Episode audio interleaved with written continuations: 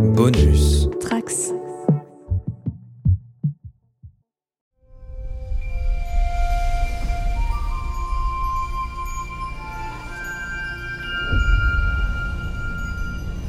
Bonjour à tous les trekkers et trekkies de toutes sortes, je suis le commandeur Guigui et je suis ravi de vous accueillir à bord de la station du Cadran Pop, le podcast sur Star Trek écoutable dans toute la galaxie et sur toutes vos applications de podcast via le flux du camp Pop. Alors ça y est, un cap est enfin franchi. Et non, je ne parle pas vraiment de la fin de la saison 4 de Discovery, c'est un cap bien sûr, mais je voulais plutôt parler de notre cap à nous parce que c'est notre numéro 50, euh, car vous êtes en train d'écouter le cadran pop numéro 50. Alors merci à tous de nous suivre depuis un peu plus de deux ans et on vous donne déjà rendez-vous pour le numéro 100. Mais avant ça, on va bien sûr parler de Discovery et de Picard. Engage. Great. Now what?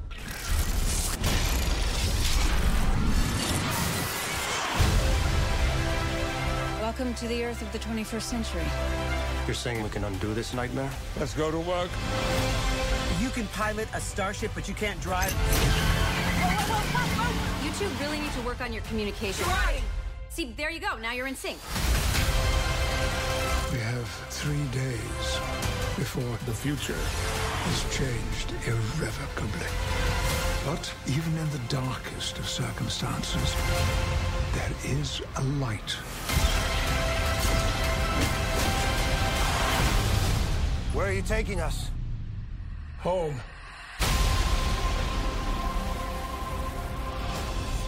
Working.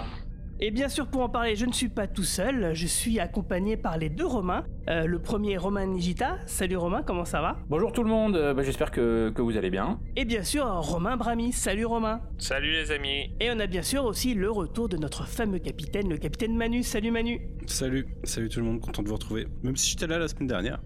C'est vrai, c'est vrai. On embrasse Marie-Paul qui affronte Angoulême euh, post-fin des, des mesures sanitaires. Ouais, c'est clair, on pense à toi Marie-Paul. Alors vous le savez, on est en train d'organiser un événement pour le samedi 10 septembre 2022 sur le film Star Trek First Contact. First Contact, pardon. Il s'agit d'une projection du film avec de, Jonathan Frakes dans une salle de cinéma, puis dans la foulée, on va vous permettre d'assister donc à l'enregistrement de notre podcast d'analyse sur le film. Et euh, les personnes présentes euh, pour cet enregistrement bah, seront ceux qu'on appelle euh, nous l'équipage de jour, hein, à savoir donc Marie-Paul justement, Marina, les deux Romains, Manu et moi. Et il y aura normalement une septième personne qui sera une guest dont on vous parlera plus tard. Alors ce sera au Club de l'Étoile à partir de 18h et plus si affinité. Alors pour le moment on travaille actuellement sur le financement participatif afin de pouvoir financer tout ça en prévendant des places à 12 euros. Et on devrait le lancer d'ici à peu près deux ou trois semaines. Et donc euh, restez connectés. Préparez vos porte-monnaies. C'est ça. Et euh, on aura plein de surprises pour vous. Et en tout cas, vous pourrez retrouver toutes les informations déjà sur notre site internet podcast.lecadranpop.fr. Avant quand même de, de rentrer dans le vif du sujet, euh, de parler de Picard et de Discovery, euh, on va parler de certaines news qui sont arrivées. Alors déjà, il y a Prodigy qui arrive euh, mi-avril euh, sur Nickelodeon, je crois, Roman Nigita. Alors oui, le- l'une des grandes nouvelles qui est tombée ces derniers jours, c'est enfin l'arrivée de Star Trek Prodigy en France. On l'attendait quand même de pied ferme, mais ça sera sur la version française de la chaîne de Nickelodeon, et ça sera à partir du 18 avril, du lundi au vendredi à 19h05, si je me trompe pas. Et voilà, moi je, je conseille aux, gens qui nous écoutent vraiment de jeter un œil à cette série, parce qu'elle est vraiment très réussie. Elle s'adresse pas uniquement aux enfants, en tout cas, ça aussi à des gens qui connaissent pas du tout la franchise, puisque un peu comme, le- comme les personnages, comme les héros de la série, on découvre l'univers Star Trek avec eux. Et puis il y a plein de clins d'œil quand même pour les, pour les fans de Star Trek. Donc vraiment une très bonne surprise que cette euh, série animée, a priori destinée aux enfants, mais pas que. Euh, on en avait déjà un petit peu parlé le- le- lors de- du premier épisode, mais c'est vraiment une très belle surprise que cette euh, série en image de synthèse. C'est la meilleure série Star Trek du moment pour moi. Ouais, je suis assez d'accord avec ça. Et d'ailleurs, on fera un podcast évidemment quand euh, tout sera diffusé, euh, je pense, courant mai ou juin, quand on aura le temps. Et sinon, il y a une autre nouvelle qui est arrivée, euh, celle-ci qui est un peu plus crispante. Euh, Je l'attendais l'année prochaine cette news, moi. oui, c'est vrai, elle arrive carrément maintenant. C'est la saison 1 de Strange New World n'a même pas encore commencé. On n'a pas vu le moindre épisode. On a vu à peine un teaser que euh, déjà on nous annonce que euh, bah, le personnage de James Stickert a déjà été recasté pour la saison 2. Alors l'acteur, j'ai oublié comment il s'appelait. Euh, c'est un acteur que je connais pas du tout. Alors oui, en effet, a été révélé euh, l'acteur qui jouera le Capitaine Kirk dans la saison 2 de Strange World, c'est Paul Wesley. Euh, C'était l'une des vedettes de la série The Vampire Diaries, série qui passait sur CW aux États-Unis, série plutôt pour ados, mais créée par le, créateur de, Scream, Kevin Williamson, dans lequel il était, oh, il, voilà, il jouait son rôle de vampire pour ados, espèce de, de, de sous Twilight, mais il n'était pas catastrophique. En fait, c'est physiquement le gars, il a l'air de plutôt coller, mais moi, ce qui me pose un petit problème, c'est déjà qu'on en parle déjà maintenant. Hein, ils auraient pu au moins en faire une petite surprise. Alors finalement, par rapport au canon, ça me gêne pas tant que ça parce que euh, normalement, James T. Kirk, à ce moment-là, il a 24 ans euh, par rapport à l'histoire et normalement, il est censé euh, faire ses armes sur d'autres vaisseaux, dont l'USS Farragut. Donc on peut imaginer qu'il ne sera présent que pour un épisode ou deux, ou voire peut-être une moitié de saison. Enfin, en tout cas, qu'il ne sera pas un personnage principal de cette nouvelle série. Mais moi, ce qui me gêne, c'est que cet acteur a 40 ans pour jouer un, personnage qui en a 25. C'est-à-dire qu'en fait, il joue un cœur qui est plus jeune, tout en étant bien plus vieux que William Shatner à, son époque, quoi. Euh, donc du coup, que, quand il aura 35 ans, l'acteur en aura 50, vous allez pas me dire que ça va pas se voir, ça va être un peu bizarre quand même. Ouais, je sais pas. Moi, ça me, ça me dérange absolument pas cette histoire d'âge. Euh, à ce moment-là, on pourrait tout critiquer, tout revoir, etc. Personne n'a exactement l'âge qu'il est censé avoir. Ouais, mais enfin, quand t'as 15 ans de différence, c'est un peu beaucoup quand même, non? Ouais, bon.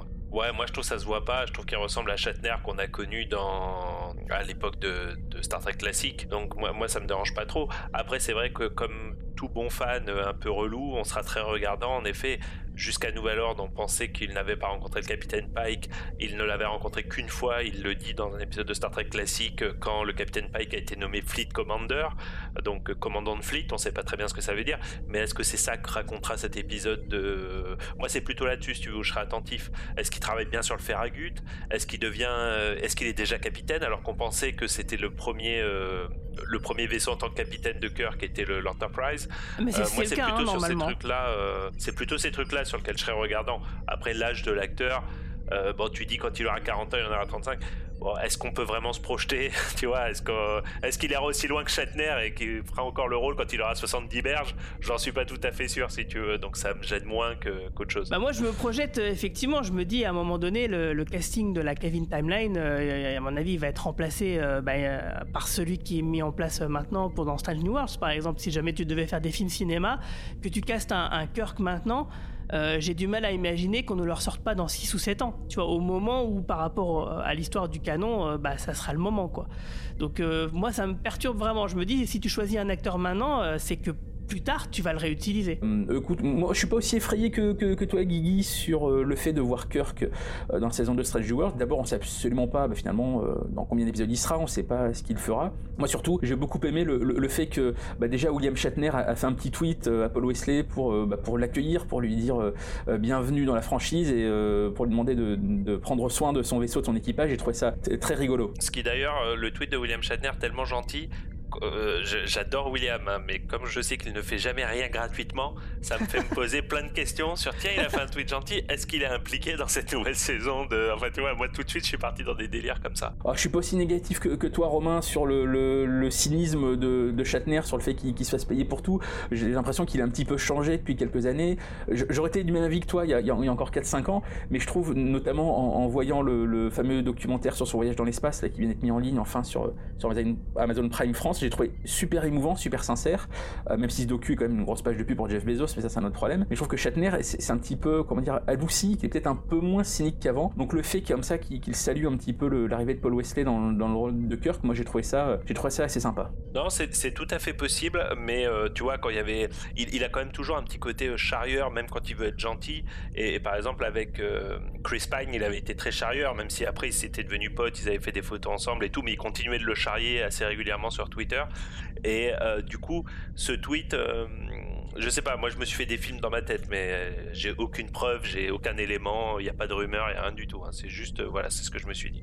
Après, tu sais, Guigui, sur les âges des personnages dans Star Trek, c'est un sujet qui est tellement complexe. Euh, les personnages de la série classique, on les a vus vieillir. Or, tu te dis, dans 400 ans, est-ce que vraiment l'âge du vieillissement serait le même? Enfin, tu vois ce que je veux dire? Si, tu commences à te faire des nœuds au cerveau sur l'âge des acteurs, c'est infini. Non mais attends, mais justement, quand Kirk prendra, enfin, imaginons que ça continue, quand Kirk il aura 30-35 ans, t'as l'acteur il en aura 50, euh, justement le fait que ça, qu'il aura l'air forcément plus vieux que ce qu'il est en réalité, enfin ce que le personnage doit être, représenté, euh, tu vas pas me dire que c'est pas un problème quoi. Mais d'ici là, on fera du deepfake et t'auras Ah, William bah, Shatner ça, voilà, euh, qui aura c'est ça, 30 ans. euh, voilà, comme D'accord. le- Maintenant, t'as Marc Hamill qui joue dans machin, qui a, qui a l'air d'être, euh, d'avoir été tourné hier.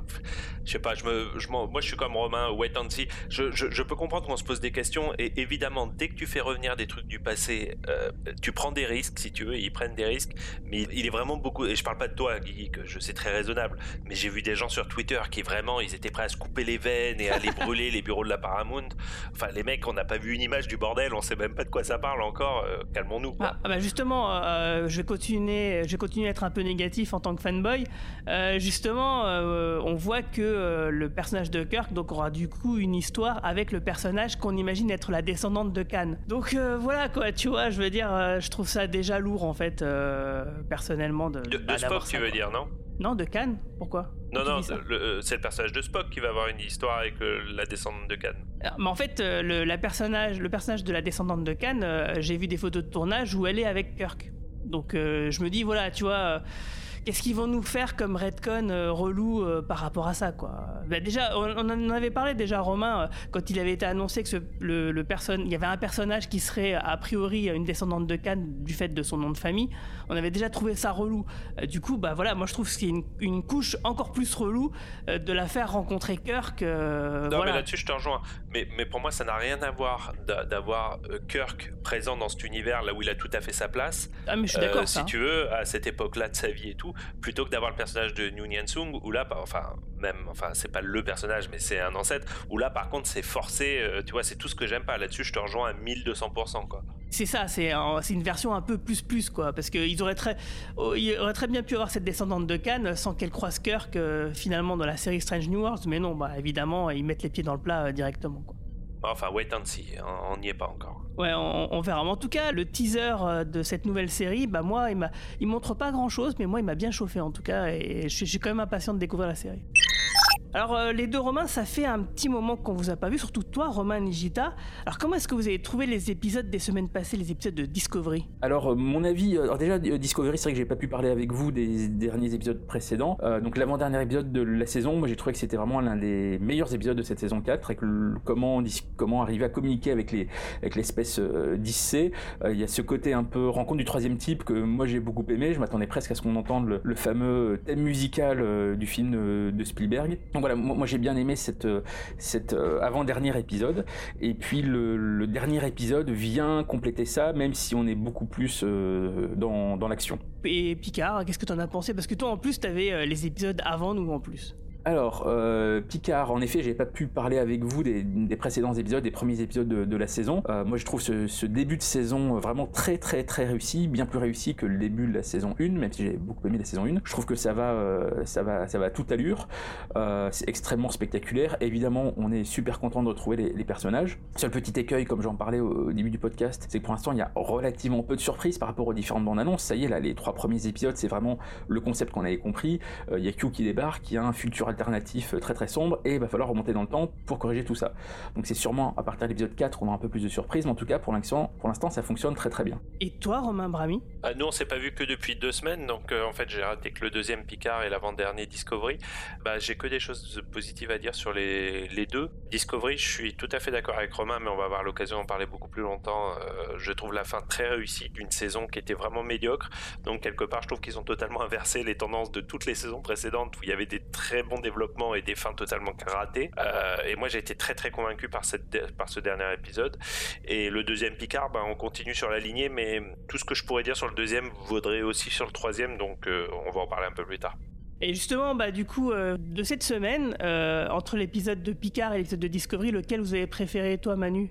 Clairement Picard. Toi, t'as préféré Picard Je suis Ok. désolé, mais- Ouais, moi, je suis tout à fait d'accord avec toi. Je me suis pas. un peu fait chier devant Discovery. euh, je vous avoue que je l'ai maté même en version accélérée, ce qui ne m'arrive jamais. Wow. Parce que, parce que, à un moment, euh, ça Ah, mais prend je trop comprends son temps pour un truc qui va tout droit vers où on sait, quoi.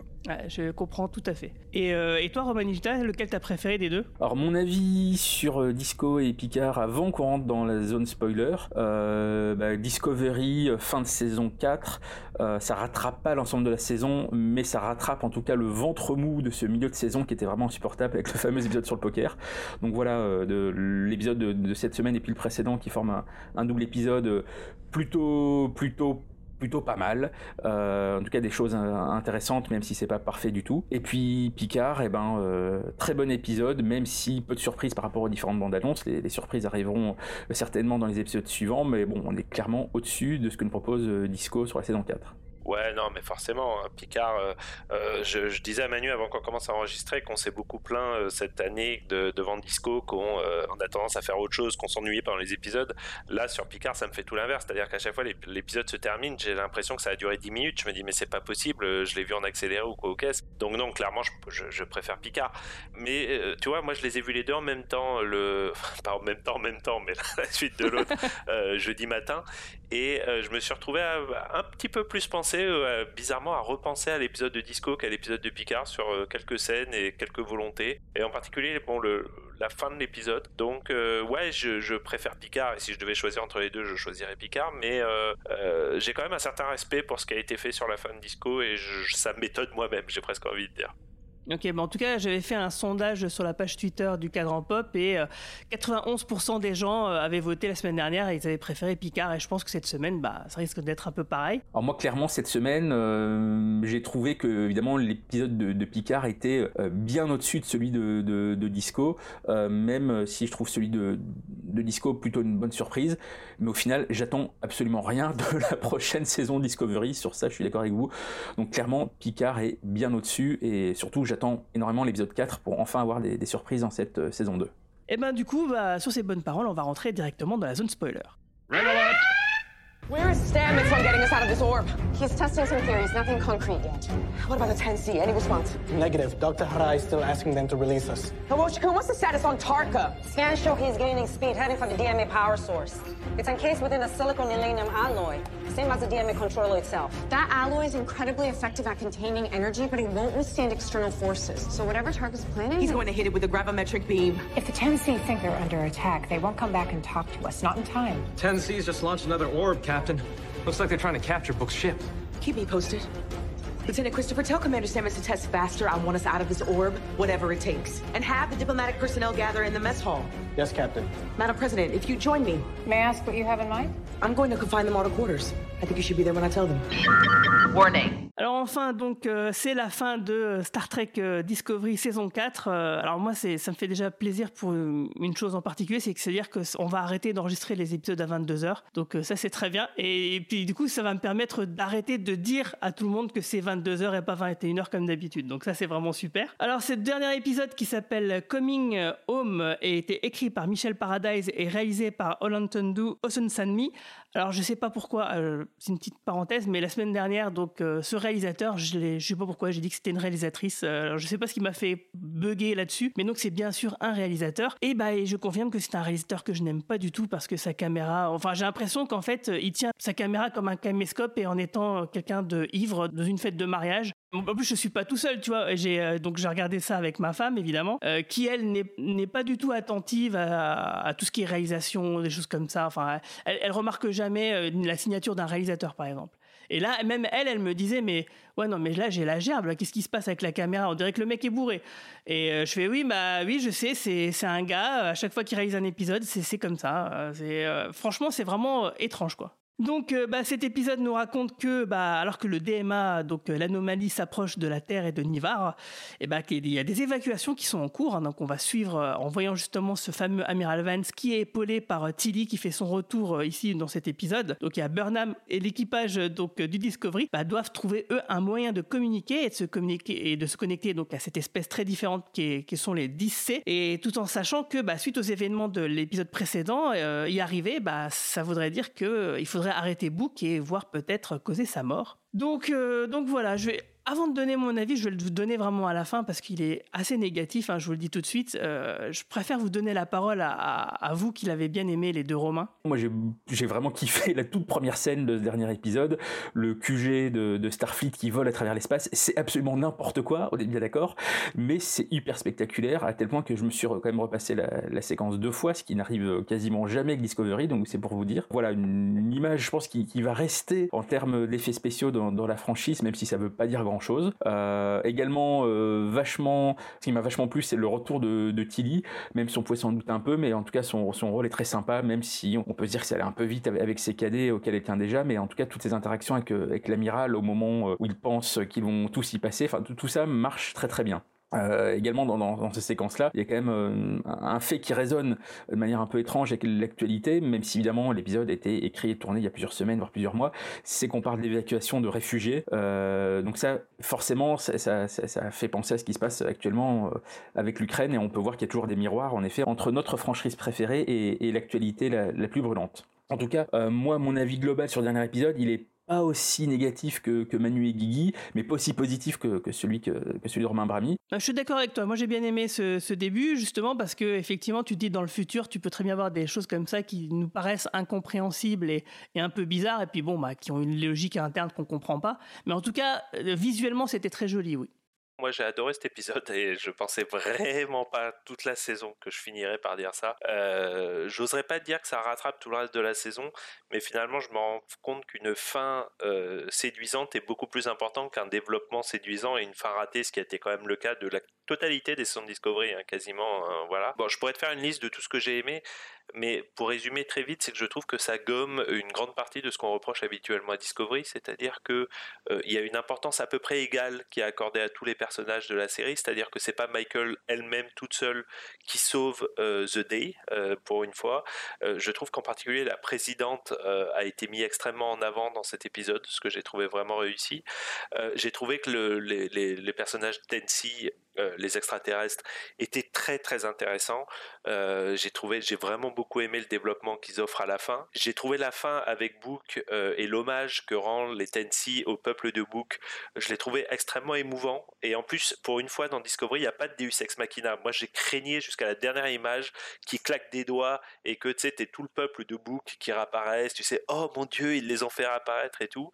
Euh, là, c'est pas le cas. Le peuple de Book reste mort. Ils font un monde honorable. Ils disent on a, on a merdé. Et j'ai trouvé toute la partie sur euh, l'évacuation entre Tilly et l'amiral extrêmement réussie et vraiment très percutante pour le coup.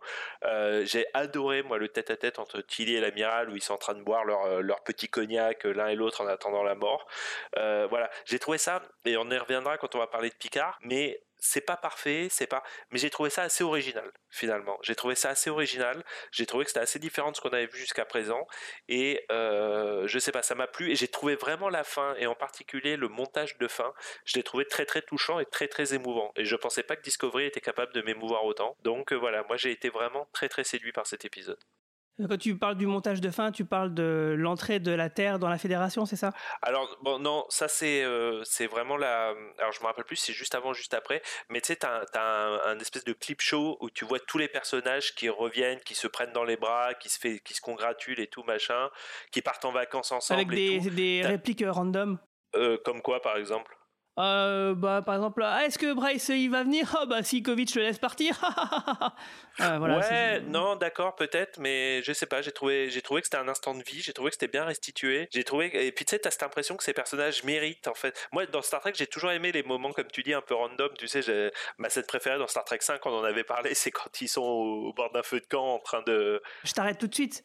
Euh, dans Star Trek 5, les répliques ne sont pas du tout random. À aucun moment, tu peux te dire, euh, elles sortent. Euh, Ils chantent Roro the Boat quand même, ce qui n'est pas tout à fait ce que t'attends d'un épisode de Star Trek. Mais justement, c'est surprenant. C'est pas des phrases que n'importe quel scénariste ou non, que n'importe quel algorithme de scénario pourrait te sortir, tu vois.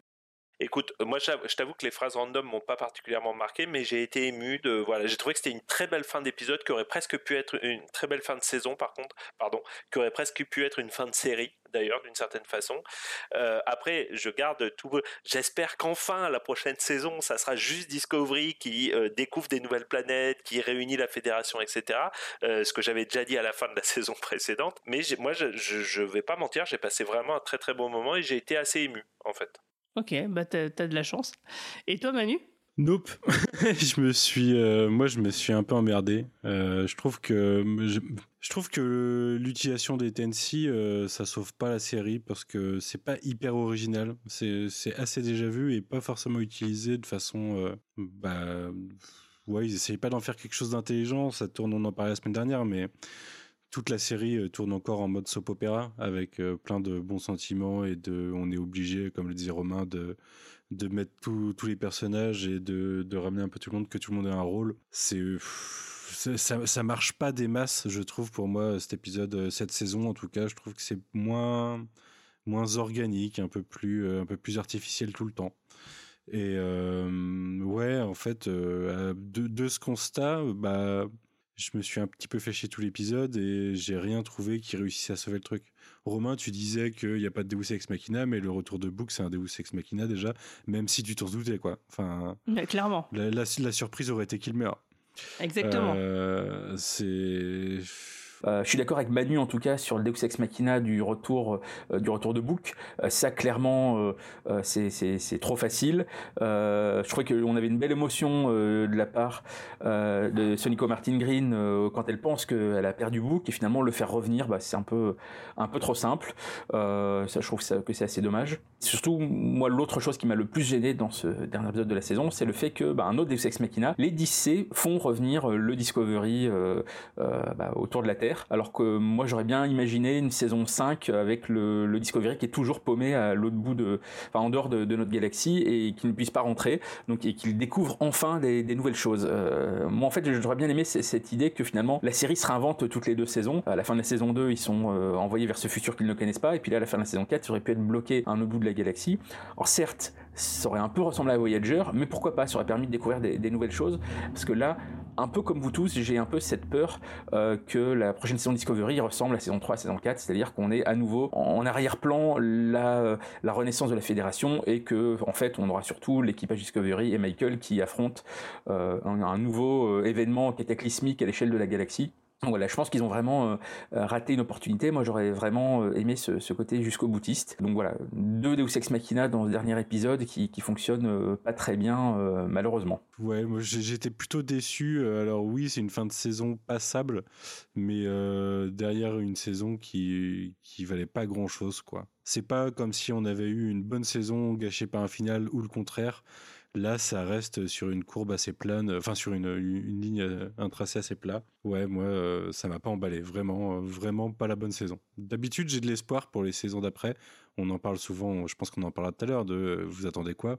J'attends rien. J'attends plus rien. autre chose, quoi.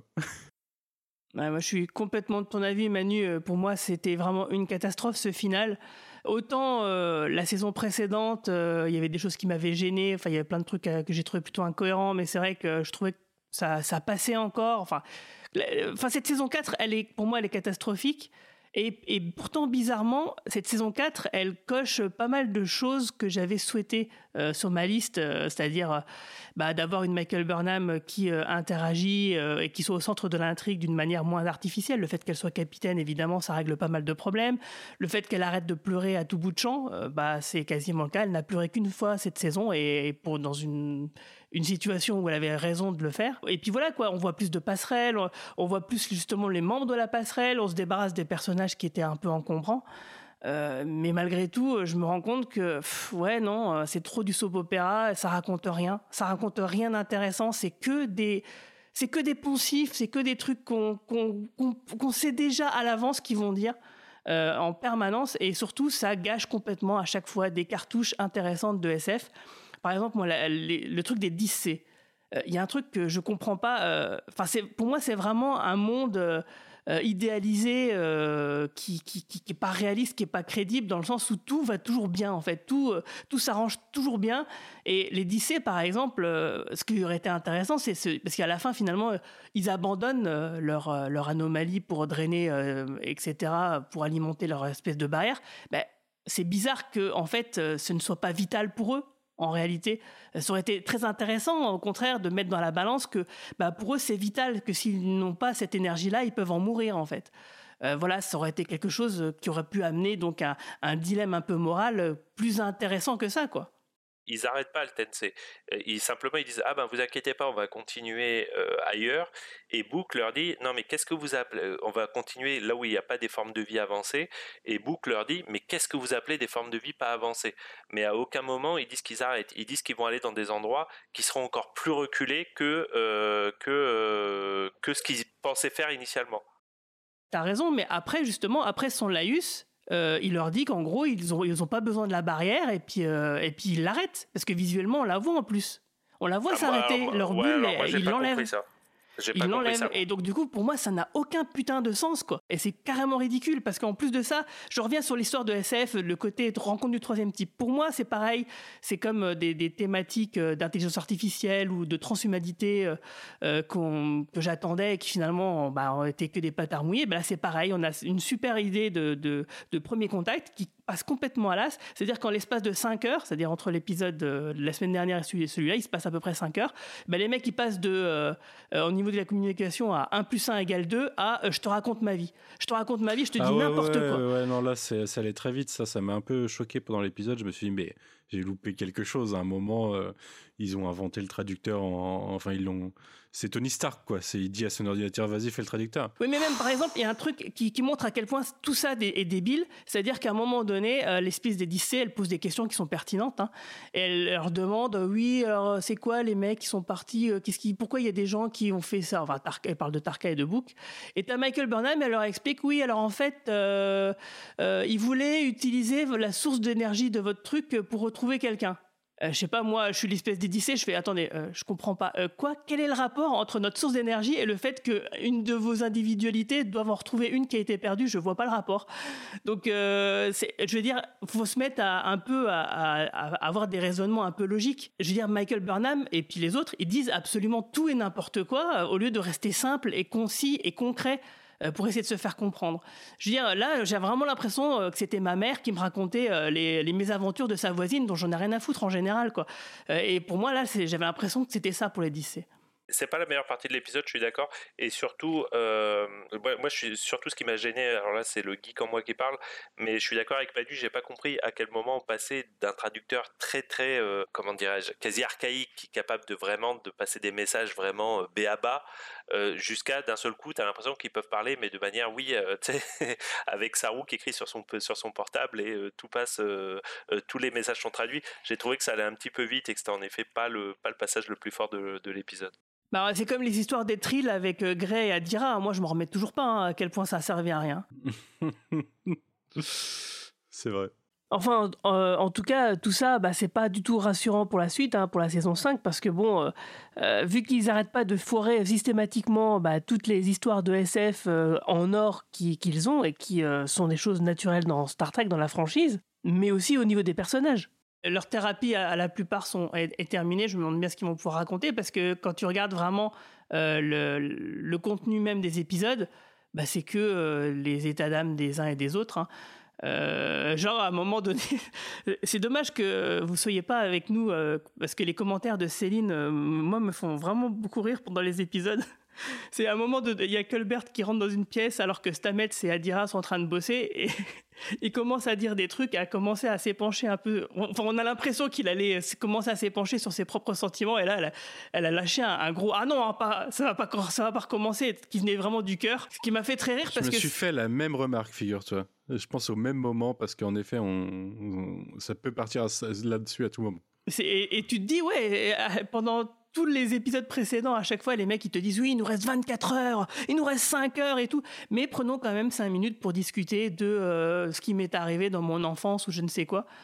Euh, voilà quoi. franchement, moi, je, la Discovery, je pense que j'ai été quand même vachement patient vachement bienveillant avec cette série, euh, plus que, que elle envers moi, j'ai l'impression quand même. Parce que quand même Star Trek, on est tous d'accord pour dire que c'est super important les sentiments, les personnages, etc.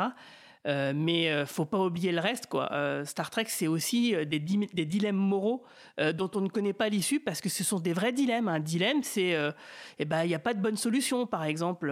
Il faut faire des choix et il faut, essayer de choisir le moins pire. Et, puis il faut se tromper ou il faut réussir. Mais en tout cas, il faut qu'il y ait quelque chose qui en ressorte.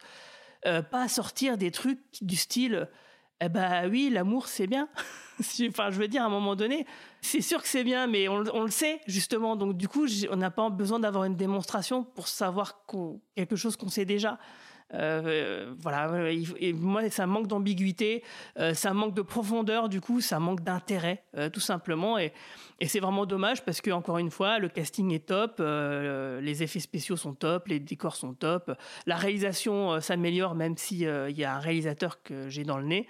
Euh, voilà, il y, a quand même plein de trucs qui sont vraiment bien dans cette série, mais euh, c'est vraiment ce que ça raconte, quoi. Euh, enfin, c'est pas vraiment ce que, ça raconte, c'est comment ça le raconte.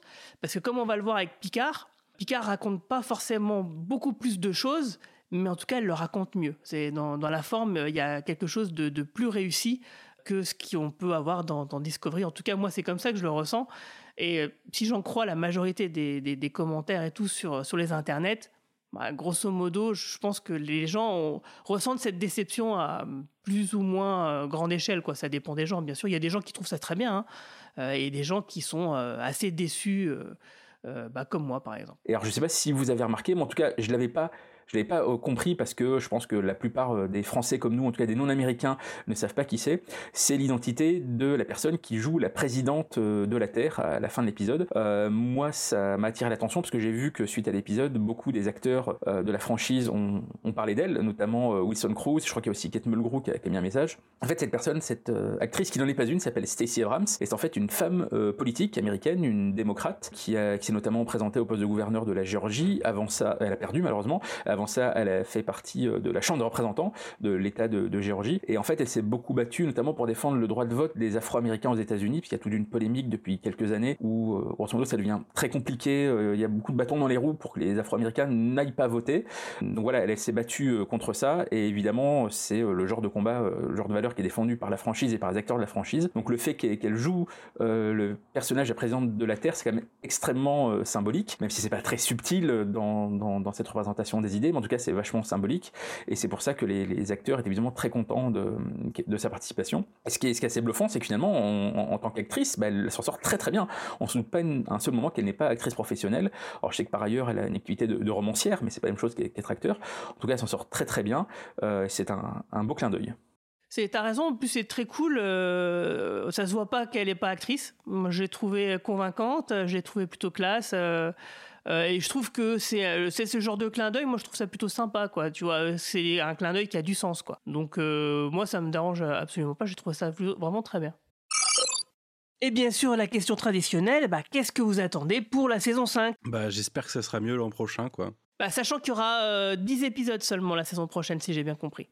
Pour la Ouais, cinquième. bah, ça peut peut-être, ça peut peut-être sauver un peu le rythme et les intrigues secondaires qui servent à rien, mais. Bah, Qu'est-ce que vous attendez en particulier euh, à- à- Faisons un peu. euh, il me- Moi, je te l'ai dit tout à l'heure, hein. plus rien. Plus rien, ouais, bah oui, moi c'est pareil. J'a- J'avoue que je suis un peu, un peu anesthésié parce que malgré toutes les choses que. les améliorations que j'ai pu noter cette saison-là, bah pff, ouais, on a tellement. J'ai tellement essuyé de déception que même ce qui devrait Bah, me plaire moi, maintenant, ça me plaît plus, quoi. Pour moi, il y avait une meilleure amélioration l'an dernier. Là. euh, Avec le recul, je suis d'accord avec toi. ouais. Moi, j'attends euh, ce que j'attendais déjà de la saison d'avant. Euh, je trouve quand même que malgré tout, euh, ils ont établi un statu quo qui est plutôt intéressant. L'histoire d'une fédération qui repart quasiment de zéro dans un monde qui a pris quand même particulièrement cher. Et finalement, la renaissance de la fédération, euh, c'est qui reste toute petite. hein, on, le voit bien dans cette saison de Discovery. Bah, j'attends toujours ce que j'attendais, c'est-à-dire que Discovery redevienne un vaisseau d'exploration, un vaisseau de first contact, et que ça soit une série qui parle un peu plus de politique. D'autant que j'ai bien aimé moi l'aspect politique cette année avec Navarre et la présidente de la fédération. Et moins, euh, honnêtement, je pense que si on se connecte l'année prochaine et qu'ils nous disent Oh, il y a un nouvel astéroïde mutant qui arrive de l'autre espace, machin, pour anéantir la Terre. Je pense que je prends ma télécommande et que j'éteins ma télé directement. Je pense que tu vas être déçu hein, parce que pour moi, euh, le côté, euh, le côté redéveloppement de la, de la fédération, euh, j'ai l'impression qu'ils ont dit bah ça va être facile, ça va se faire un peu en histoire secondaire, mais c'est pas le truc principal. J'ai pas l'impression qu'ils soient du tout partis dans cette direction pour moi. Je suis d'accord avec toi, Manu, parce que j'ai l'impression que la dernière scène nous, nous avait presque envie de dire euh, c'est bon, c'est fait, ça y est, c'est bon. Ouais, ouais, ouais, bah ça, la présidente de la Terre qui dit non, mais euh, allez, on y va. De la même manière que Tilly, euh, par exemple, CKD, ça fait euh, trois semaines euh, qu'elle bah, les forme. Ça y est, c'est CKD, euh, c'est ils sont prêts maintenant. C'est genre, ouais, c'est bon, c'est on claque des doigts, c'est bon, c'est fait. Euh, ouais, bah, j'ai l'impression que c'est un peu, un peu pareil. D'ailleurs, il y a quand même un truc qu'il faut noter, c'est qu'on est enfin débarrassé du sport drive. Euh, donc du coup, euh, est-ce que ça donnera des histoires plus intéressantes euh, par la suite? Et comme ils ont une téléportation gratuite en fin d'épisode, bah ça va quoi. Oui, d'autant qu'en plus ils construisaient le Voyager, c'est ça hein, qu'ils ils Ouais, ont appelé ça le Voyager. Donc euh, il y aura même plusieurs vaisseaux. euh, ce, qui, ce qui permettrait d'ailleurs de faire euh, finalement de cumuler un peu tes deux idées, Guigui. On pourrait imaginer qu'ils fassent un nouvelle fédération, mais à de l'autre côté de la galaxie, voire même dans d'autres galaxies, en utilisant le, le Sport Drive. C'est pas possible parce que justement, euh, deux épisodes plus tôt, on nous a expliqué qu'en fait, euh, les chemins du réseau mycélien, eh ben en fait, il va pas au-delà euh, de raison. la galaxie. Mais en tout cas, il pourra aller vraiment très loin dans le Delta Cadran, etc. Tout à pour fait. pas qu'on ait que, tu vois, les Klingons, les Andoriens, les Vulcains, etc., etc. Mais à la limite, tu vois, si on revenait sur la politique à la Deep Space Nine, c'est-à-dire un- en effet des enjeux euh, euh, dramatiques, il en faut bien, mais tu vois, pas l'espèce de truc euh, à la Vidger qui vient de l'outre-espace pour, tu vois, si on arrive en effet, ah, les Klingons veulent envahir, bon, ça serait pas très original, mais à la limite, pourquoi pas, tu vois, qu'on parle de politique. Euh, en, plus, c'est la guerre en Russie, euh, Star Trek veut toujours être une métaphore du présent, donc pourquoi pas. Mais pas un truc, tu vois, euh, d'un seul coup, tous les vaisseaux de la Fédération explosent en même temps, on se demande pourquoi, ou des trucs comme ça, quoi. Pas une mystery box, en bon français, pas une putain de mystery box, quoi. Ouais, bah on en reparle, on en reparlera en fin d'année, hein, parce que je pense que la saison 5 de Discovery, euh, elle devrait débuter. Ah non, il me semble que c'est, euh, ça sera pas fin de cette année, mais il me semble avoir vu quelque part que, que ça serait euh, carrément l'année prochaine. Donc euh, on est à peu près tranquille pendant une année euh, avant. euh, Mais juste euh, une parenthèse sur Book, euh, si vous attendez vraiment qu'il y ait des conséquences et que euh, il n'y a pas un- un- un- une situation qui fait qu'il va sortir de prison épisode 1 l'année prochaine, euh, je pense que vous en attendez trop encore. hein. Je pense que D'autant qu'il est, il est même pas en prison. Voilà, bon bah on va passer à Picard hein, du coup. I need more hands up here! Doctor, how much longer? We're working on it! Calculating temporal trajectory. Whoa. I'm no longer in command of this ship. If we fail here, we fail everyone. Warp 7! Warp 8! Warp 9! The past is now. Working. Alors, cet épisode de 3 de la saison 2 de Picard s'appelle Assimilation. Il a été écrit par Kylie Roseter, je crois que ça se dit comme ça, et Christopher Monfett, et réalisé par Léa Thompson. Et j'imagine que ça doit vous dire quelque chose. Bah, génial, ouais, génial. C'est la mère de Marty McFly. Eh oui. C'est c'est la mère de Marty dans Retour à le futur. C'est une grande dame à Hollywood et ça fait super plaisir de la voir dans Star Trek. Ouais, en fait, cette actrice, donc du coup, euh, depuis quelques années, elle s'est mise à la réalisation, euh, notamment dans des séries télé. euh, nota- euh, je crois que la plus connue, enfin celle qu'on connaît nous plus, c'est euh, Young Sheldon, où elle a réalisé quelques épisodes. Et là, donc du coup, effectivement, elle réalise euh, cet épisode de Picard où Picard euh, et son équipage bah, voyagent dans le temps, remontent le temps jusqu'à l'année 2020, euh, 20 2024. Et en termes de science-fiction, c'est aussi quand même la vedette féminine du film Howard le Canard, le gros bide qu'on connaît, euh, réalisé par George Lucas. Donc euh, ils voyagent dans le temps à Los Angeles à la recherche du Watcher, donc euh, le gardien, le, euh, celui qui regarde, euh, qui pourrait les aider à identifier le moment où le temps a divergé et s'est transformé donc du coup en grosse dystopie. hein.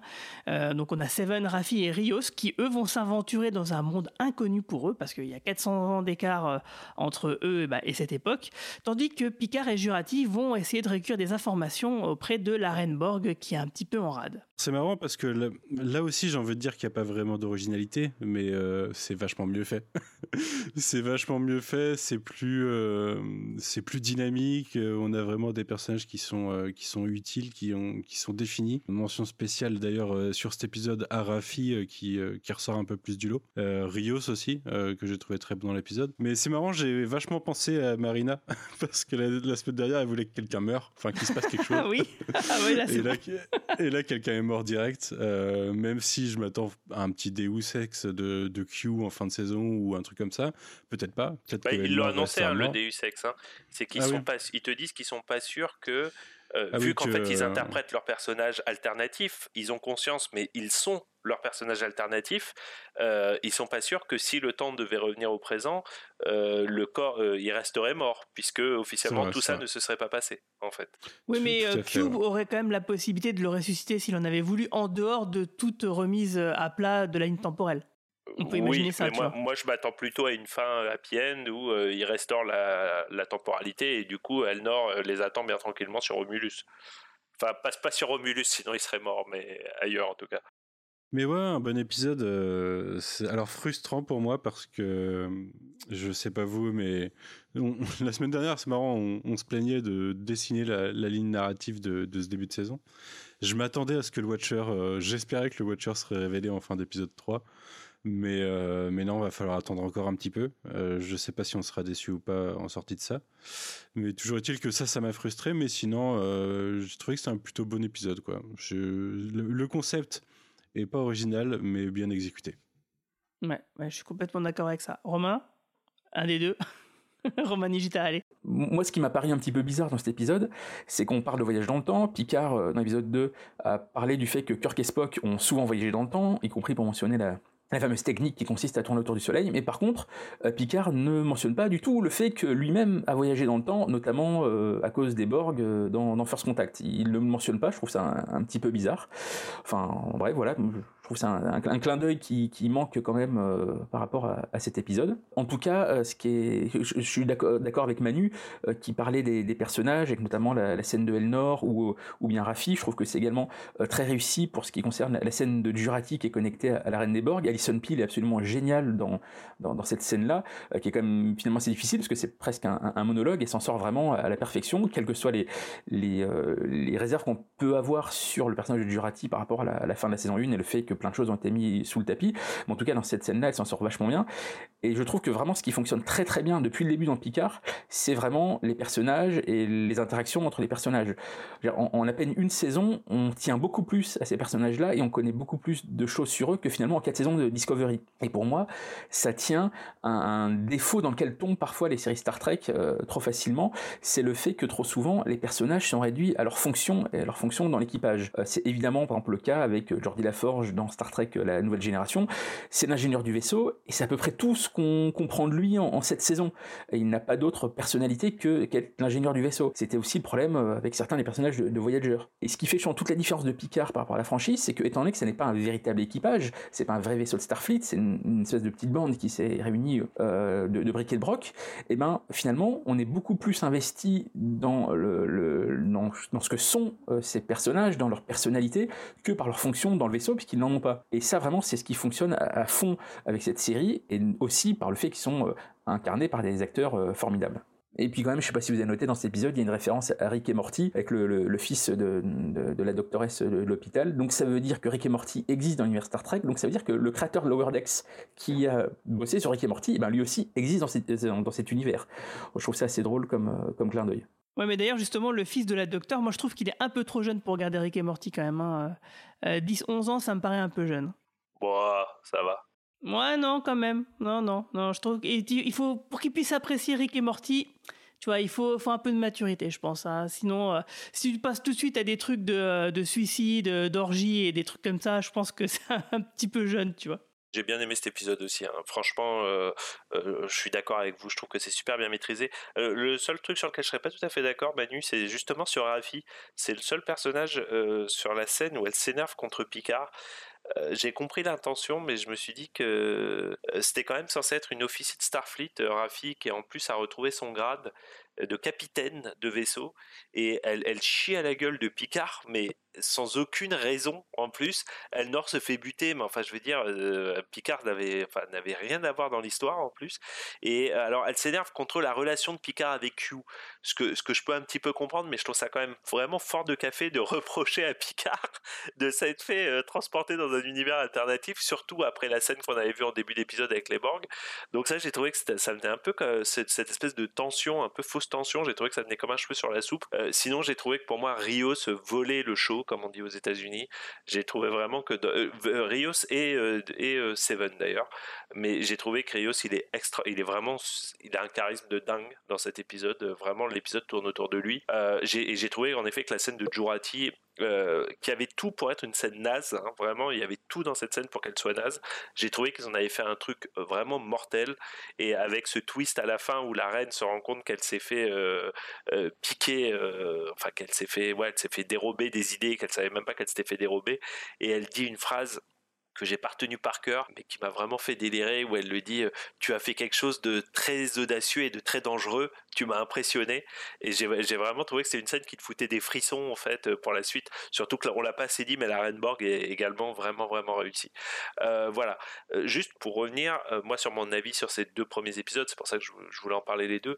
Je trouve que d'un point de vue maîtrise, dialogue, effets spéciaux, jeu d'acteur, c'est top.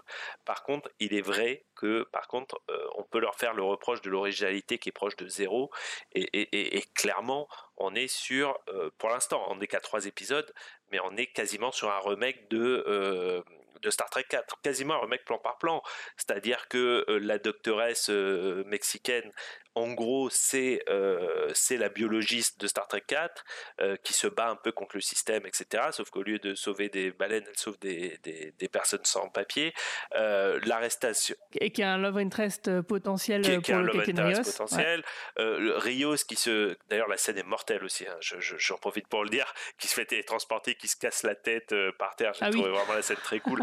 Mais ça rappelle forcément Chekhov qui, qui se fracture le crâne sur la, la passerelle de l'entrée de l'Enterprise, euh, le sous-marin, le, porte-avions, pas l'Enterprise, de vaisseau. Donc c'est vrai que franchement, si tu vois Star Trek 4 et, euh, et Picard saison 2 l'un à la suite de l'autre, tu dis quand même qu'ils se sont pas fait chier, les mecs. Euh, on en est qu'à trois épisodes, hein. j'en ai conscience. Ah oui, d'accord, euh, tout ça, cet épisode fait beaucoup penser à Star Trek 4, hein, ça je pense qu'on l'a tous noté. En même temps, c'est pas forcément la, première fois que, Star Trek fait du voyage dans le temps, on l'a eu évidemment dans la série originale, euh, même euh, Nouvelle Génération Voyage dans le temps, Voyager et Deep Space Nine aussi, y compris pour arriver dans notre présent à, nous. Donc moi je vois plus ça comme un hommage, même si je, l'ai noté comme vous, Rios à l'hôpital c'est exactement comme Chekhov dans Retour sur Terre. J'attends voilà, des épisodes suivants, à partir du 4, qu'on soit un peu plus euh, dans, l'originalité. Euh, c'est vraiment là qu'on pourra juger si c'est euh, un plagiat ou un hommage. Et vraiment, la question qui se pose, c'est bah, qui, est, qui est le Watcher? Moi, je sais pas, pour moi, le Watcher qui sont tous en train de chercher, c'est peut-être Gainan, euh, parce que Whoopi Goldberg, pour l'instant, on l'a vu uniquement dans le premier épisode. On sait que Gainan était sur Terre euh, bien avant le XXe siècle. On l'a vu dans le double épisode Time Zero de Nouvelle Génération, où elle était euh, à San Francisco à la, fin du XIXe siècle. Donc, je sais pas, moi, j'aurais bien, bien Gainan dans ce rôle-là, mais bon, je me trompe peut-être. Moi, à la base, pour l'épisode 2, moi, j'imaginais quand même que il serait allé voir Gainan pour constater le changement temporel plutôt que la Reine Borg. Euh, parce que bon, bah euh, voilà quoi. Pour moi, c'était le personnage le plus intéressant. Mais du coup, je me dis, ce serait bizarre de la voir dans le passé euh, avec son apparence de, de maintenant quoi. Parce que comment faire pour justifier bah, justement bah, qu'elle soit plus vieille que comment elle est censée être, tu vois, vu qu'ils ont retrouvé une petite, petite astuce comme ça pour retourner. moi, je me dis que plutôt que Gainan, ils vont la on va la revoir à la fin, quand ils auront retrouvé leur époque, bah, pour savoir si tout va bien euh, et qu'elle leur dira un truc du style bon c'est bon, euh, euh, la ligne temporelle est revenue à la normale, même s'il y a des petits trucs qui ont bougé ici et là, mais rien de très important, bah, ce qui fait que bah, on aura une sorte de prime timeline bis qui du coup bah, permettrait de balayer d'un revers de main toutes les erreurs de continuité. bonjour Discovery. Je, crois qu'on a eu la réponse hein, sur le Watcher dans les bandes annonces. On voit, alors bouchez-vous les oreilles si vous n'avez pas envie de, je n'ai pas de spoiler officiel, hein, mais c'est quelque chose qu'on voyait dans les bandes annonces on voit un moment une scène où Picard est avec une personne qu'on n'a a priori jamais rencontrée, euh, mais on sait que c'est une personne chelou puisqu'il a les cheveux blancs et il a les yeux blancs. en fait.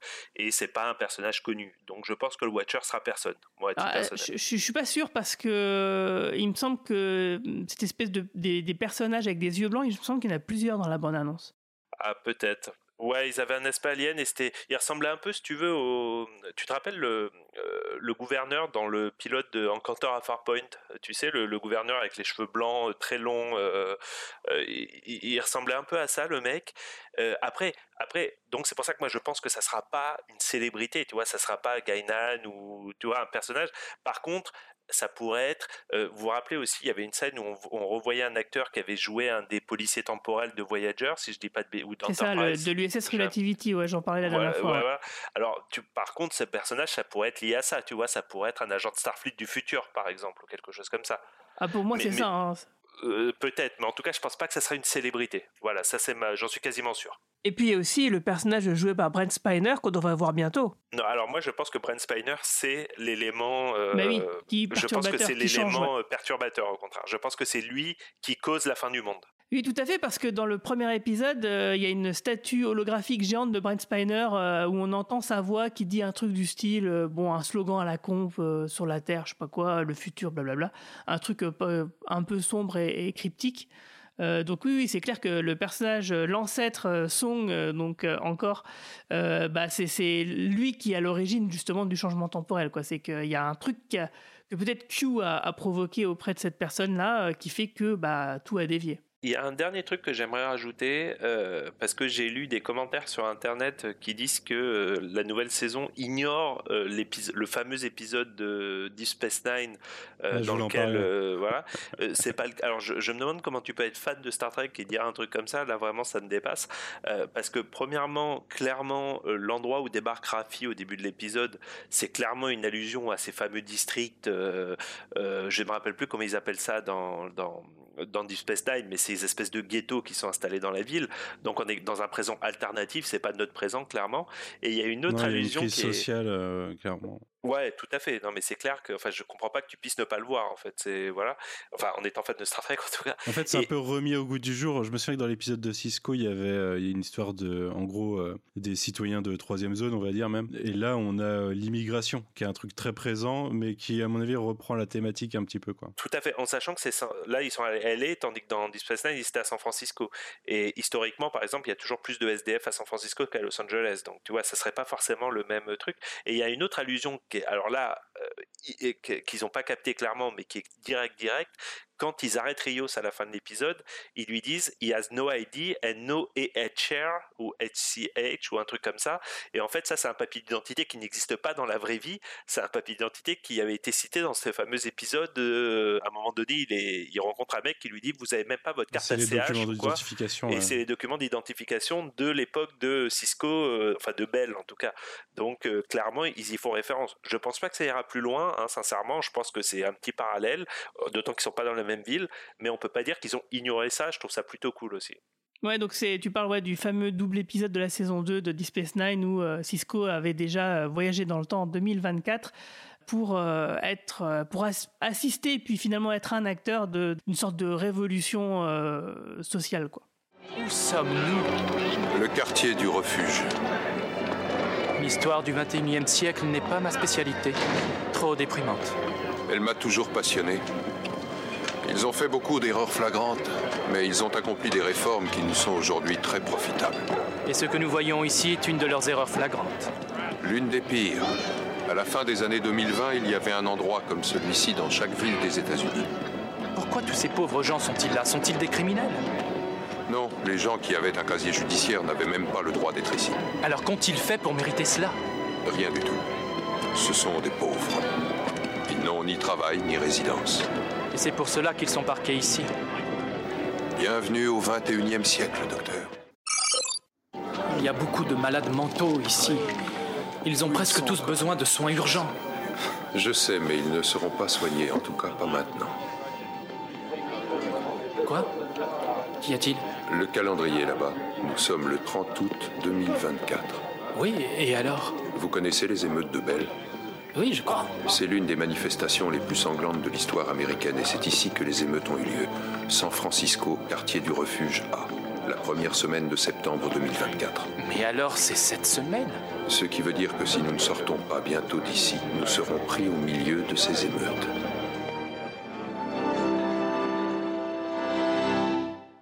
Mais Romain, tu me fais penser à un truc, c'est qu'un jour, il faudrait qu'on fasse un podcast sur euh, expliquer la ligne temporelle un petit peu, euh, puisque à l'époque, leur futur, c'était c'est notre passé maintenant et que c'est pas exactement le même. Il y a eu des guerres eugéniques, une troisième guerre mondiale, des choses comme ça. Je pense que ça serait intéressant de, de faire un podcast qui retrace un petit peu, euh, époque par époque, ce qui s'est passé. Ce qui d'ailleurs pose un petit problème, j'ai je pensais à ça aujourd'hui, c'est marrant que tu parles de ça. Je vais essayer de pas être trop long parce qu'on pourra en parler très longtemps, mais euh, on a quand même toujours eu, enfin moi j'avais toujours eu l'impression, et c'est dit dans First Contact, mais pas que, que euh, les guerres qui ont eu lieu, c'est à ce moment-là que l'humanité a rebooté un petit peu. C'est à ce moment-là que, en gros, l'humanité est tombée à son plus bas avant de remonter grâce aux nouvelles technologies, etc., etc. Et c'est assez intéressant de se dire qu'il aurait pu se passer des trucs avant la guerre qui aurait conduit l'humanité dans quelque chose d'encore plus sombre que ce que la guerre elle-même aurait causé. Je ne sais pas si je suis très clair dans mes Si, propos. si. D'ailleurs, mais, euh, euh, une réplique de Seven euh, va, va dans ce sens-là. C'est-à-dire? À un moment, elle dit, elle, elle euh, alors je sais plus si c'est Seven ou Rafi, mais qui dit qu'elle comprend pas euh, comment euh, notre société a pu être aussi, euh, euh, comment elle dit, contradictoire, euh, et qu'elle comprend pas que ce se soit pas cassé la gueule plutôt que ce que ça a été, en fait. Euh, ce qui suggère qu'effectivement, euh, ça pourrait être encore pire, en fait. euh. et d'ailleurs, c'est un peu le sujet finalement de la saison, quelque part.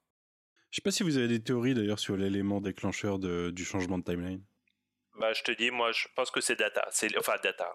C'est lié au Sung d'une façon. Ah ou oui, d'une c'est lié au sûr. mais, euh, mais en Je quoi me, je me demande si ça peut pas avoir un, un rapport avec la mission Europa, puisqu'il y a une insistance sur euh, quand euh, je crois que Seven et Rafi arrivent dans le passé où elle, elle voit euh, un panneau de la mission Europa. Et je me souviens dans les dans les photos de tournage, on avait vu d'autres euh, d'autres mentions de la mission Europa. Bah, à un moment, il, Et- est habillé, il a une veste euh, de la mission Europa, par exemple. Je me demande si ça pourrait pas être quelque chose qui ferait qu'il y aurait eu une attaque euh, sur la mission d'une race extraterrestre qui aurait, changé la trajectoire de la Terre vis-à-vis de l'extérieur, on va dire. Pas mal, pas mal. Et en plus, un ancêtre de Sung aurait pu travailler dans une mission spatiale. Donc, euh, Ah, ça permettrait de réunir les deux, les deux sujets. Et en fait, peut-être qu'aussi quelque chose en rapport, euh, parce que je sais pas si vous avez- si vous vous souvenez, alors là c'est vraiment euh, du spoiler euh, par rapport à la bande-annonce, euh, mais dans la bande-annonce on voit aussi euh, des étranges vulcains qui ont l'air d'être euh, en visite euh, undercover euh, sur Terre. Et euh, que peut-être que justement, du coup, euh, ces événements liés à Song et cette mission Europa euh, auraient fait débarquer les Vulcains euh, plus tôt, par exemple, sur Terre. Et Ah, ça, ça me, ça me remet en tête l'épisode où ils, ils arrivent dans le passé dans Enterprise avec. euh, mince, comment elle s'appelle, la Vulcaine, justement qui Euh, T'Pol. Ouais. Ouais. voilà, qui est. Et en effet, euh, euh, maintenant que tu le dis, Manu, je pense que c'est ça. C'est une invasion extraterrestre hostile euh, à ce moment-là changerait clairement totalement le, le futur de l'humanité, en fait. Quoi. On verra, je me trompe peut-être, hein, c'est peut-être beaucoup plus basique. euh. Non, mais ça serait bien, euh, justement, parce que là, euh, vous, comme vous le dites, il y a zéro originalité dans les trois premiers épisodes, et moi j'espère bien qu'à partir du prochain, ouais, qu'on ait quand même quelques surprises, parce que effectivement, même si c'est plaisant à suivre, c'est quand même pas mal dans de surprises, même si effectivement, moi j'ai quand même eu une surprise, c'est que Elnor meurt.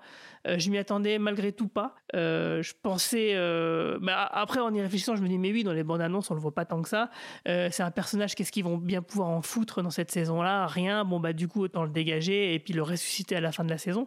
Mais du coup ça m'a quand même fait un petit quelque chose parce que j'ai trouvé que ça marchait bien. D'ailleurs justement pour revenir à la, à la séquence où Rafi pète un peu un cap contre Picard, je suis pas d'accord avec Ah, toi je, voulais y Romain. revenir, je voulais y revenir aussi, parce que j'étais pas d'accord. Ouais, moi, je suis pas du tout d'accord, hein, parce que déjà Picard, il a clair- clairement à voir avec la mort de Elnor, parce que c'est clairement le fait d'avoir choisi euh, la reine Borg par rapport à l'alimentation électrique, par rapport au, lit euh, de, hum, je sais pas comment ça soigne, mais en tout cas qui soignait Elnor à ce moment-là, qui a provoqué euh, le décès prématuré d'Elnor. Peut-être qu'il serait mort quand même, mais en tout cas, le fait d'avoir fait ce choix-là à ce moment-là, c'est clair que c'est ça qui l'a qui l'a fait, l'a fait mourir.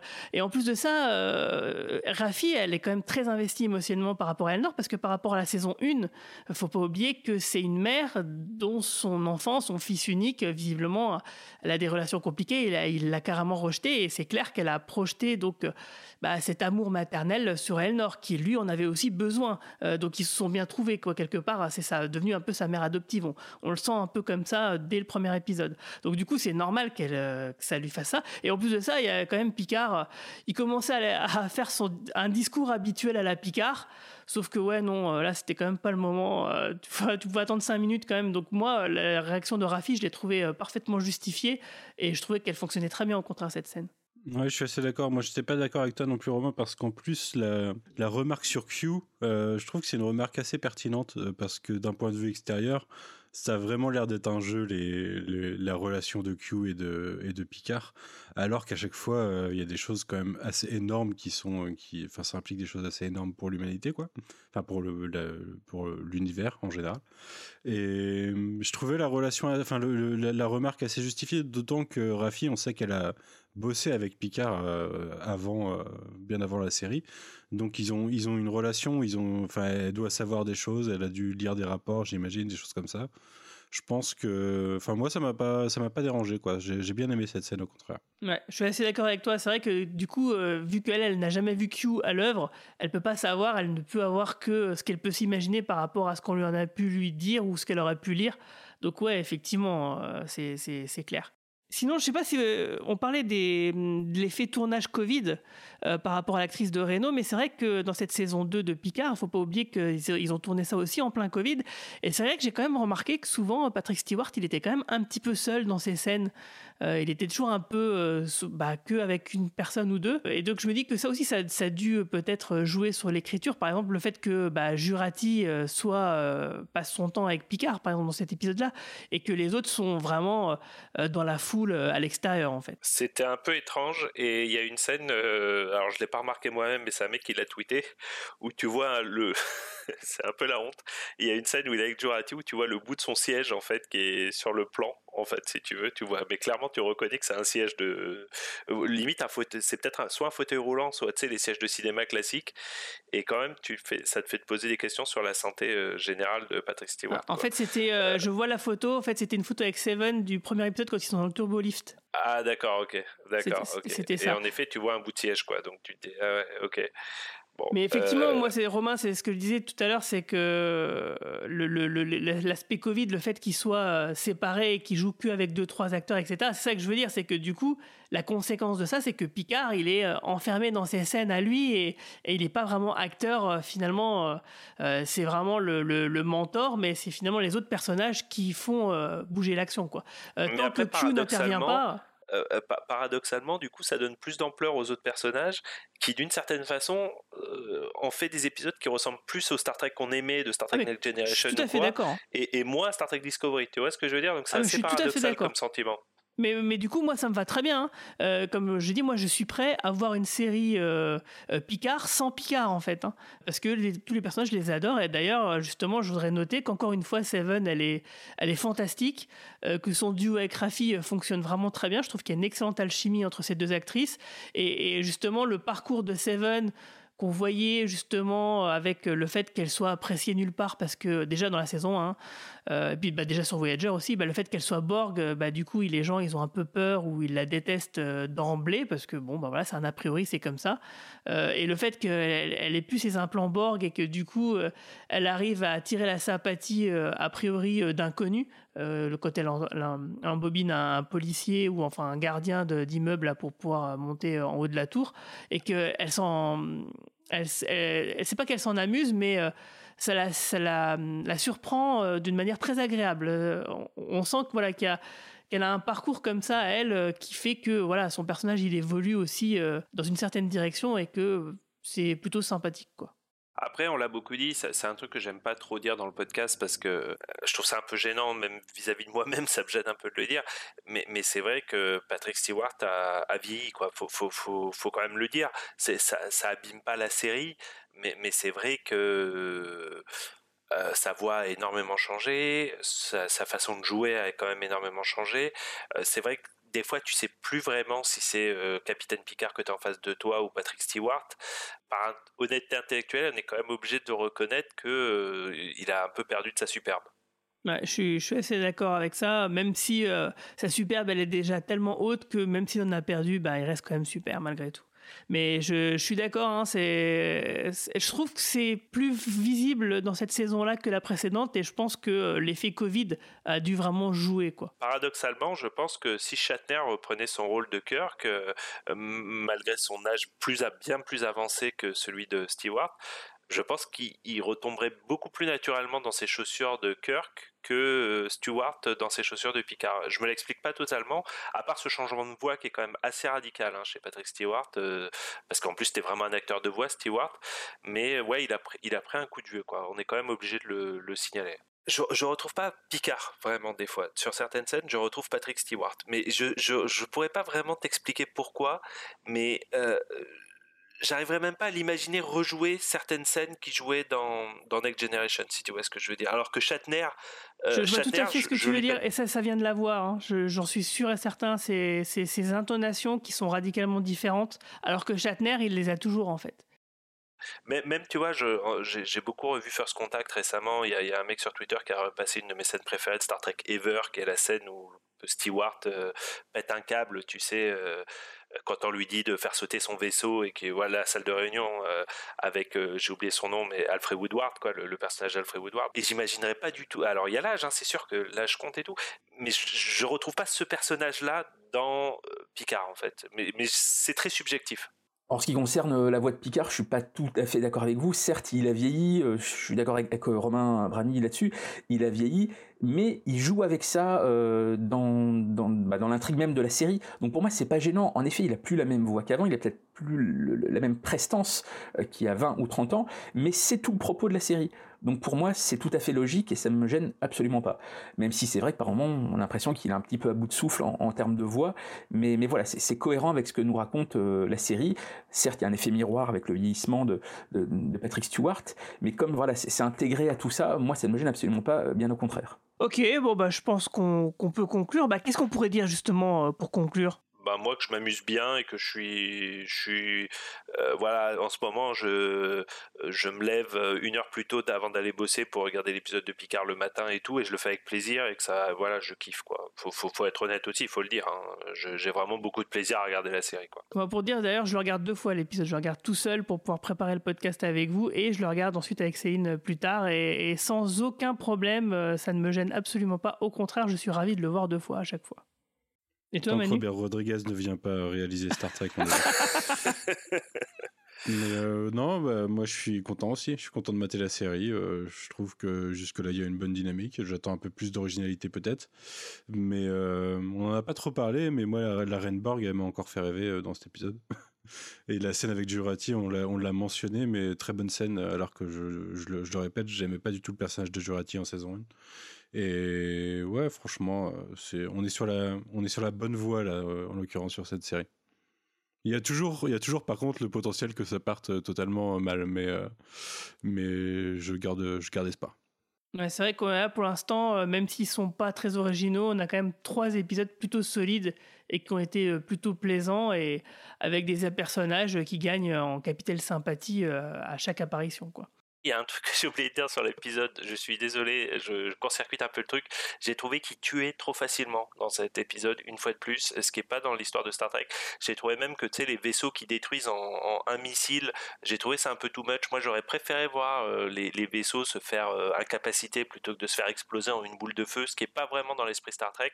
Et je trouvais qu'il désintégrait les gens un petit peu trop vite aussi, avec un petit peu trop de sérénité, ce qui là aussi, pour moi, ne fait pas très Star Trek. Donc voilà, je voulais juste dire ça parce que la vie, ça compte dans Star Trek et on a tendance un peu à l'oublier dans les nouvelles séries. Alors, je vais, attends, je Euh, juste faire un bémol par rapport à ça, c'est que euh, les gens qui se font buter euh, sur le vaisseau, euh, il y a beaucoup de légitime défense hein, quand même, parce que les- à chaque fois les gars ils sont à deux doigts de tirer avant de se faire finement oxyre eux-mêmes, et euh, les vaisseaux qui ont été explosés, ils l'ont été principalement d'une torpille par la Reine Borg en fait. Donc voilà, ça, ça atténue un peu le truc, quoi. D'ailleurs, il y a une espèce de, il y a, il y a un petit, euh, un petit, un petit, une petite erreur, c'est que Rios dit à Seven euh, tire sur la starboard nacelle, donc sur la, la nacelle de droite, et qu'en fait elle tire sur les, euh, en plein sur le, déf- le, le bouclier, et que Rios lui dit good shot. Donc je sais pas s'il y a eu une mésentente entre le scénario et les effets spéciaux, mais ça m'a fait un petit peu. Peut-être que c'est voilà. une blague du personnage, peut-être c'est ou alors, ironique, ou alors c'est une blague du personnage, ouais, ouais, c'est possible. Mais, mais tu sais, moi j'aime pas, mais, de- mais ils l'ont déjà fait dans Star Trek et, ça m'énerve. J'aime pas l'idée que ces énormes vaisseaux puissent exploser comme, tu sais, comme un, comme un, truc plein d'essence en fait. Moi, je préfère, tu vois, le côté incapacité, tu sais, des gros vaisseaux que tu vois flotter dans l'espace comme ils avaient fait plus tôt dans euh, la bataille de Wolf 359 ou dans euh, Star Trek First Contact en fait. Voilà, bon, de toute façon, c'est une parenthèse, on s'en fout. Mais à propos de la reine Borg, quand elle est en mode connecté, ça m'a vachement fait penser aux hybrides dans Battlestar Galactica. Et bah, sinon, bah, du coup, on va passer aux actus. euh, Manu, quoi de neuf? Euh, rien de neuf, à vrai dire, depuis la semaine dernière, donc on va rester sur la même. hein. Euh, écoutez, Tales from the Sewer. euh, Qu'est-ce qui arrive bientôt? Bah, À part le cadran pop, il y a des YMCU qui reviennent très bientôt. Et puis, euh, puis sinon, on, on- on prépare d'autres trucs, mais, mais j'ai pas de date, j'ai rien. Donc, T'as pas un Je shitlist reste là qui, va sortir, non? Non, non, on prend une pause jusqu'à la fin du mois, donc il y en a pas, il y en a pas cette semaine. Ah On va être en manque. Non Désolé. Et toi, Roman Nigita? Euh, bah écoutez, euh, non, j'ai pas vraiment euh, d'actu en ce qui me concerne. Toujours le, le JDD et Téléstar euh, chaque semaine. Et puis voilà, j'ai pas mal, pas mal d'interviews mises en boîte ces derniers temps et je vous en parlerai plus quand ça sera publié. Ok.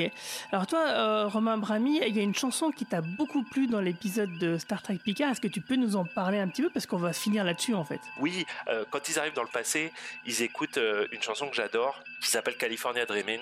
Donc c'est l'histoire d'un- de, de gens qui vivent dans un milieu froid et gris et qui s'imaginent, qui se disent que ça serait, ils rêvent de Californie en se disant que ça serait beaucoup plus agréable.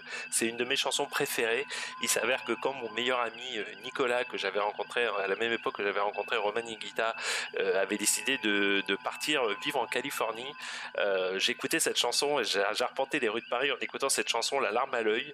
Euh, voilà, en m'imaginant que j'aimerais bien le rejoindre en Californie et que j'aimerais bien avoir une vie là-bas. Donc c'est une chanson qui compte beaucoup pour moi et ça m'a fait vraiment très très bizarre de les- l'entendre dans des épisodes de Star Trek. Ok. Et bah justement, on va vous quitter là-dessus. Longue vie et prospérité tout le monde. Ciao. Salut. À bientôt tout le monde. Salut. Ciao, bye bye. All the leaves are brown and the sky is gray.